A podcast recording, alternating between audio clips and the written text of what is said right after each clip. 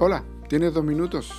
Hoy nos corresponde ver Mateo 19 del 13 al 14 que dice, entonces le fueron presentados unos niños para que pusiese las manos sobre ellos y orase, y los discípulos les reprendieron.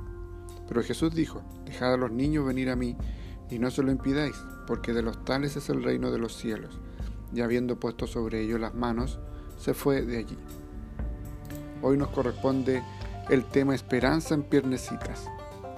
En la iglesia cada domingo hacemos que los niños pasen al frente.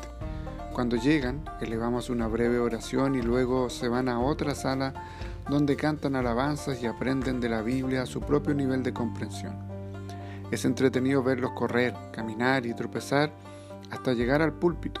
Algunos llegan por sí solos, algunos vienen tomados de la mano de un hermano mayor y algunos vienen en los brazos de sus padres. También es interesante mirar a la congregación mientras los niños se acercan al altar. Muchos tienen sonrisas en sus rostros, encantados de ver la procesión semanal. La verdad, más entusiasmados en ese momento que en cualquier otro momento en todo el servicio. Están viendo esperanza en esas pequeñas piernecitas y eso llena de alegría sus corazones. Jesús dio lugar a los niños en su regazo. La iglesia está llamada a amar y a ser lugar para los niños. Cuando vemos la necesidad de los niños, eso nos recuerda y enseña acerca de nuestra propia necesidad. Su disposición a seguir nos enseña lo que la verdadera humildad significa. Su capacidad de asombro y alegría nos enseña la adoración genuina.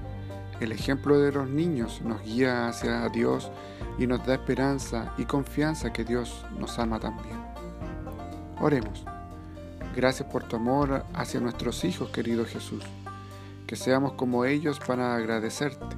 Oramos con esperanza por tu obra en nosotros, seamos grandes o pequeños. Amén. Que Dios te bendiga y gracias por tu tiempo.